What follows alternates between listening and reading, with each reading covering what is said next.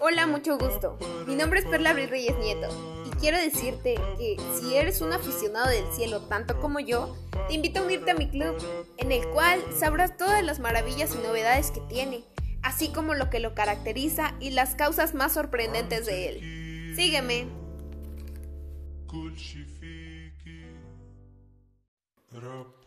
Estación de radio, el informante de las montañas.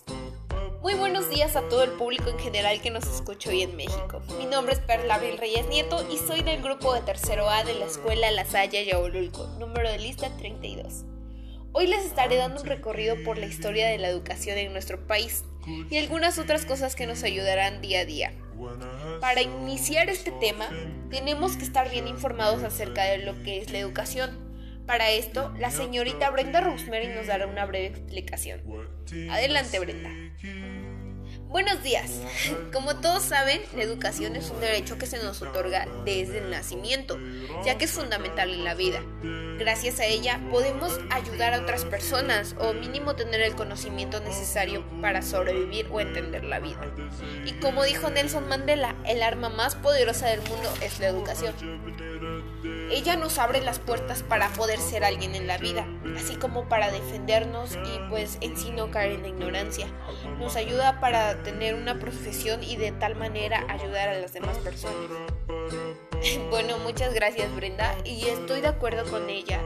O sea, no siempre las personas tienen la posibilidad de estudiar. Un ejemplo es la señora Silvia Nieto Páez, que hoy nos acompaña para narrar la historia. Adelante, señora. Sí, muchas gracias por llamarme. Bueno, la verdad es que no todas las familias tienen el suficiente ingreso económico para sacar adelante a sus hijos. Al menos en mi familia éramos dos hermanos y había muy poco ingreso económico. Lamentablemente les dieron la oportunidad de estudiar a los varones y nosotras, por ser mujeres, pues ocuparnos de la casa, nos decía mi mamá. Pero después mis hermanos no quisieron estudiar, entonces ahí sí nos metieron a nosotras. Mi madre me sacó al tercer grado porque tenía que ayudarla a trabajar y el hermano que más lejos llegó del estudio fue al sexto grado de primaria. Años después empecé a estudiar estilismo por mi cuenta y así fue como salí adelante. Muchas gracias señora. A mi punto de vista yo siento que la educación es un tesoro natural, el cual todos los mexicanos tenemos el derecho. Hay que reconocer que esto a veces no se respeta y traemos otro, invitado más, es el señor Eduardo Nieto Hernández. Nos viene a contar de cómo era la educación en aquellos tiempos de crisis. Lo escuchamos. Buenos días. Antes la educación no era gratuita, mucho menos reconocida. Solo estudiaban los que tenían dinero para hacerlo. Nosotros nunca conocimos un libro o un lápiz. Lo único que nos enseñaron fue a trabajar duro. Había muy poco avance tecnológico cuando yo era niño.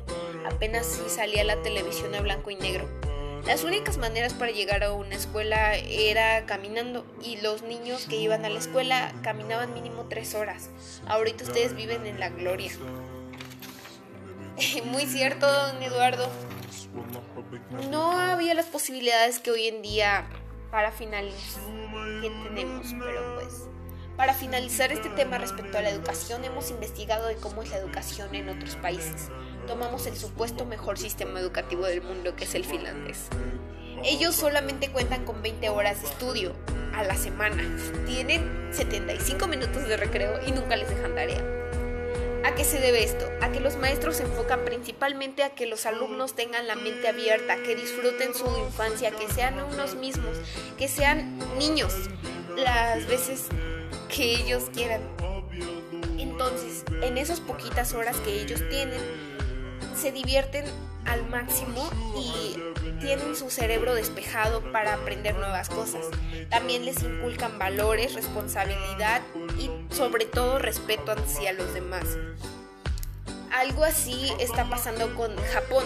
Japón es un él trabaja con un método de trabajo un poco más estricto, pero hace que los niños sean independientes desde muy pequeños, tienen una rígida seguridad para ellos.